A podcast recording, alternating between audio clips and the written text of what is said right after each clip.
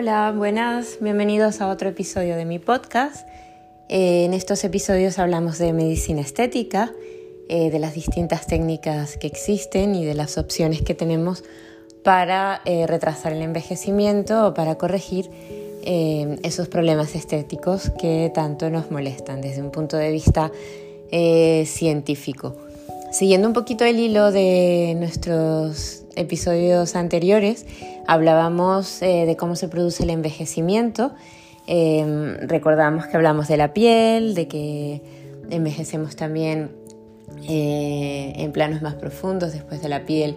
También se produce cambios en la grasa, también se producen cambios en el tejido muscular y también se producen cambios a nivel óseo. Eh, hablamos en el último podcast sobre los protectores solares como una herramienta muy útil, más que útil, yo diría imprescindible, para eh, proteger nuestra piel contra uno de los agentes más tóxicos, no el único, pero uno de los más tóxicos que es la radiación ultravioleta. Y Hablando también de la piel, para seguir más o menos nuestro misma, el mismo esquema, quería hablaros de una técnica bastante utilizada en medicina estética y que seguro que habéis escuchado de, eh, sobre ellos, y es sobre la mesoterapia. La mesoterapia eh, consiste en la infiltración eh, a través de la piel y en la dermis de distintos compuestos que utilizamos eh, bueno, con, eh, distintas funcionalidades. quería hablaros específicamente de microneedles, que seguramente habéis escuchado los rollers, dermaroller, habéis escuchado también del dermapen. El dermapen es un aparato muy parecido también a los, al derma roller, eh, pero con la disposición de las agujas de, eh, un poco distintas. Por ejemplo, los rollers y los stamps son cilindros que son 2 centímetros eh, más o menos en el que se disponen unas 192 agujas que suelen ser de acero inoxidable, dispuestas en filas, suelen tener 8 filas de disposición las agujas eh, son muy, muy, muy pequeñitas, fijaros un 0,07 milímetros de diámetro y una longitud de 0,2 a 1,5 milímetros. Cuando pasamos un roller o un stamp a través de la piel a una presión controlada se produce una perforación a nivel del estrato córneo y eh, esto es un procedimiento muy poco doloroso, excepto en aquellas zonas de, eh, la piel en donde la capa córnea es más fina o donde hagamos mucha más presión para eh, a, la vez cuando pasamos el aparato. Las sustancias que se aplican tópicamente se parece haberse demostrado que eh, a través de estas microperforaciones que se aplican a la piel, eh, que se realizan en la piel cuando aplicamos una sustancia tópica con un sentido eh, farmacológico, pues las concentraciones son mil veces superiores a través de esta vía, que es una vía transdérmica, a cuando, por ejemplo, lo hacemos por una vía oral o incluso a veces una vía intravenosa. Eh, y esta es la utilidad fundamental de esta técnica. Eh, como decía, la técnica consiste en pasar repetidamente ese, dispositivo, el roller, el stamp o, en este, o el dermapen, que em, como comentaba, lo que, lo que tienes en relación al stamp o al roller es que la disposición de las agujas lo hace en un sentido más circunferencial, que las agujas, que se puede regular la penetración y la profundidad de la, de la, de la aguja, la, profundidad a la cual penetra la aguja en, nuestra, en, la, dermis, en la epidermis. Perdón. Eh, y el dermapen es un poco más de uso médico el roller eh, pues lo usan más los esteticistas e incluso hay personas que lo tienen en casa. Eh, el dermapen es mejor que el roller también en, cuanto produce menos daño epidérmico, produce menos dolor, produce menos sangrado, se adapta la, disposición de las agujas, se adapta mejor al contorno facial y penetra mucho mejor en los tejidos cicatriciales. Eh, y el derma roller, eh, pues las agujas son un poquito más vastas, no hay un control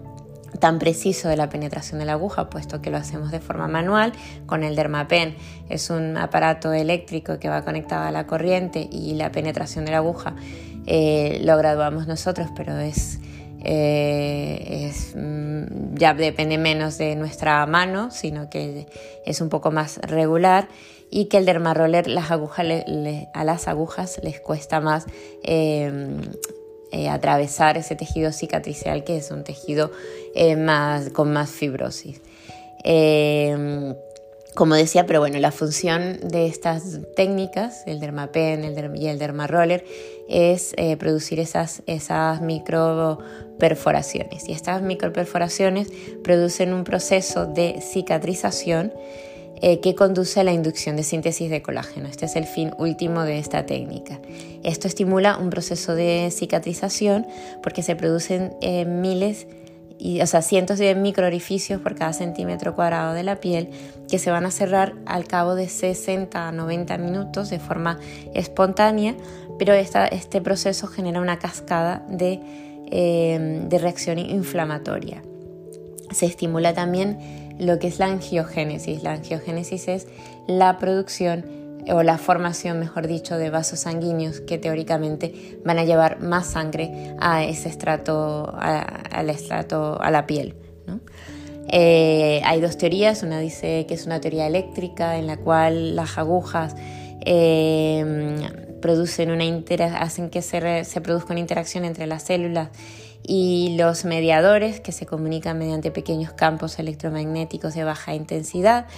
o que también las agujas Em, producen o, hacen que las células lo interpreten como una agresión y entonces se incrementa, se incrementa la actividad celular inflamatoria, se produce eh, liberación de iones de, eh, como el potasio em, y, una cascada de, de, factores inflamatorios, entre ellos importante el factor de crecimiento. Y pues esto contribuye a una, finalmente a una mayor síntesis y neoformación de colágeno. Eh, generalmente eh, esto, eh, este, este, proceso de colágeno no se produce en la epidermis, esto se produce en la dermis y en la, y en la dermis reticular, la dermis un poco más superficial. como decía, los orificios que se crean permiten a través de la penetración eh, transcutánea principios activos que nosotros pongamos, bien sea vitamina C, se suele utilizar retinoides, silicio orgánico. Em, los retinoides, como sabéis, son potentes estimuladores de la proliferación de queratinocitos, eh, hacen que la piel finalmente adquiera mayor grosor,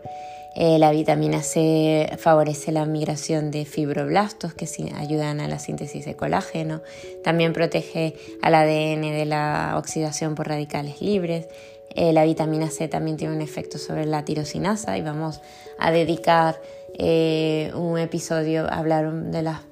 de los efectos beneficiosos de la vitamina C cuando se usa en cremas o cuando lo utilizamos vía transdérmica como es en este caso. Eh, la vitamina C también tiene un efecto eh, eh, bueno, que controla el proceso inflamatorio y genera una reparación más rápida de la piel. Entonces, ¿cuándo vamos a utilizar el microneedling? ¿Cuál sería el microneedling? Me refiero a dermaroller y dermapen. Pues lo vamos a utilizar cuando haya arrugas de diversas localización, patas de gallo, supralabiales, reticulares en la mejilla, cuando haya alteración pigmentaria, bien sea por hiperpigmentación o por exceso de pigmento, o por el contrario, por defecto de pigmento, cuando hay estrías en cicatrices, cicatrices de acné, eh, para aumentar la tonicidad de la piel, en el abdomen, en la cara interna de los músculos, de los muslos, perdón, en la cara interna de los brazos, eh, eh, para tratar también la celulitis y para tratar incluso la alopecia. Eh, las contraindicaciones pues son bastante obvias, pues si hay un problema en la piel, como psoriasis, infecciones, un acné que esté activo, si hay herpes simple, si hay infecciones bacterianas tipo impétigo, en pacientes que, que, usen anticoagulantes pues tendrán más riesgo de sangrado, eh, en pacientes con un proceso, en una enfermedad activa eh, como cáncer o cualquier o pacientes que tengan altas dosis de corticoides o que estén tratados con radioterapia, una diabetes mal controlada. Bueno, pues más o menos lo que sería lógico eh, o el tipo de condiciones que hay que evitar y que, no, y que contraindican este tratamiento. Después de la, del microneedling, que, repito y resumo, son esas pequeñas agujas que producen eh, microperforaciones a nivel, a nivel de la epidermis, pero que sirven de canales para la penetración de las sustancias que utilizamos de forma tópica, pues otra técnica también que actúa a nivel de la piel, pero ya un poquito más profunda, son, es la mesoterapia. Em, la, absorción de macromoléculas cuando se administra a través de la dermis parece que es de 2 a 20 veces mayor que cuando se hace por vía subcutánea. Subcutánea se refiere cuando se ingresa, se infiltra directamente sobre la grasa. Eh, y esto se produce porque el lecho capilar de la dermis papilar, es decir, los vasos sanguíneos eh, que hay a nivel de la dermis papilar, que es donde, donde aplicamos la mesoterapia, es mucho más rica, eh, es más compleja, la absorción linfática es mejor. E incluso hay algunos estudios que sugieren que poner tratamientos vía intradérmica, que es mejor que, vía, que incluso la vía intramuscular y, y otras vías.